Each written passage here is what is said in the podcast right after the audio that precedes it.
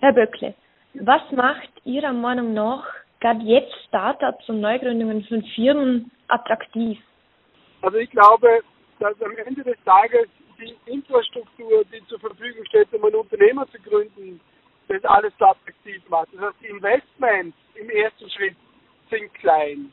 Also angefangen von früher hat man müssen Faxgeräte und Computer waren teuer, Mobiltelefone waren teuer und man musste Produktionsmaschinen kaufen. Aber heute in der digitalen Welt mit diesen ganzen Kommunikationsmöglichkeiten ist es einfach viel günstiger, ein Unternehmen zu gründen und dadurch das Risiko für einen Gründer deutlich kleiner, weil man sich nicht im ersten Schritt verschulden muss. Und äh, das Zweite ist, man kann heute Online-Geschäftsideen super günstig testen. Also man schaut eine Webseite auf und schaut mal, ob irgendjemand draufklickt. Ja?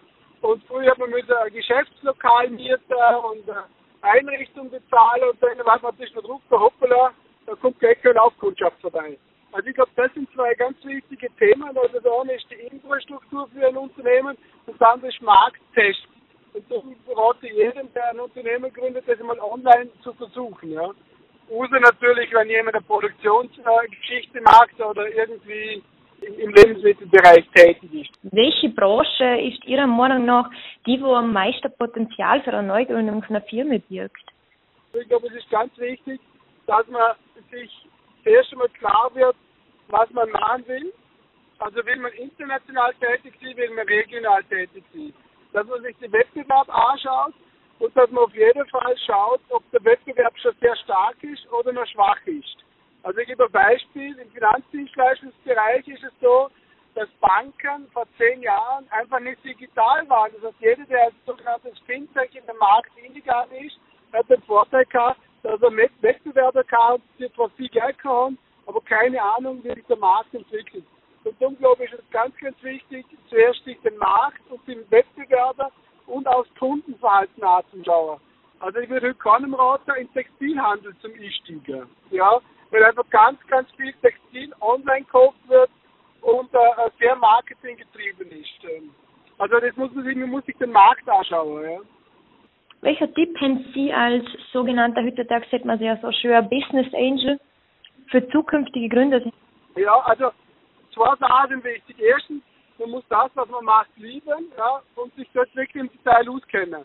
Das ist aber auch gleichzeitig das allergrößte Risiko verliebt, dass sie sich quasi in ihre Idee und ihre Fähigkeiten verliebt haben, sich aber, aber den Markt und den Wettbewerb nicht angeschaut haben und auch die Eintrittsbarrieren. Also oft sehe ich einfach, dass Menschen quasi gesamte Konkurrenzbereiche ausblenden. Ja? Und was ich damit meine, ist, dass nicht nur die direkte Konkurrenz, also ich nehme ein Beispiel, ja, ich sage, ich will Roller in Dornbirn platzieren und reformiert die dann, kann man sagen, aha, ja, es gibt noch keinen einzigen Roller oder, oder Trettrolleranbieter äh, in, in Dornbirn, ich bin der Erste und somit ist der Markt meiner. Aber vielleicht gibt es schon Taxis, der öffentliche Verkehr ist super und es gibt einen Fahrradverleih und somit ist mein, mein, mein Wettbewerb im Mobilitätsbereich riesengroß und sehr stark. Also das ist ganz, ganz wichtig. In die eigenen Fähigkeiten vertrauen und auch wirklich das Produkt, was man macht, lieben, aber den Markt nicht außer Acht allem auch Beratung äh, äh, offen zum Ziel. Also wenn jemand gründet, sich mit, vielen Leuten unterhalten und nicht Leute sagen, hey, glaubst du auch, dass das super ist, sondern sagen, was hältst du von der Idee, ganz neutral und nüchtern betrachtet und würdest du das sehr kaufen. Also das scheint mir ein ganz wichtiger Punkt und sie wird viele Unternehmer und gerade junge Unternehmer rennen in eine Richtung in, mit in offenen Augen ins Verderben, weil sie sich einfach zu sicher sind, dass es eh funktioniert, weil sie in das Produkt verliebt sind, aber sich den Markt einfach umschließen.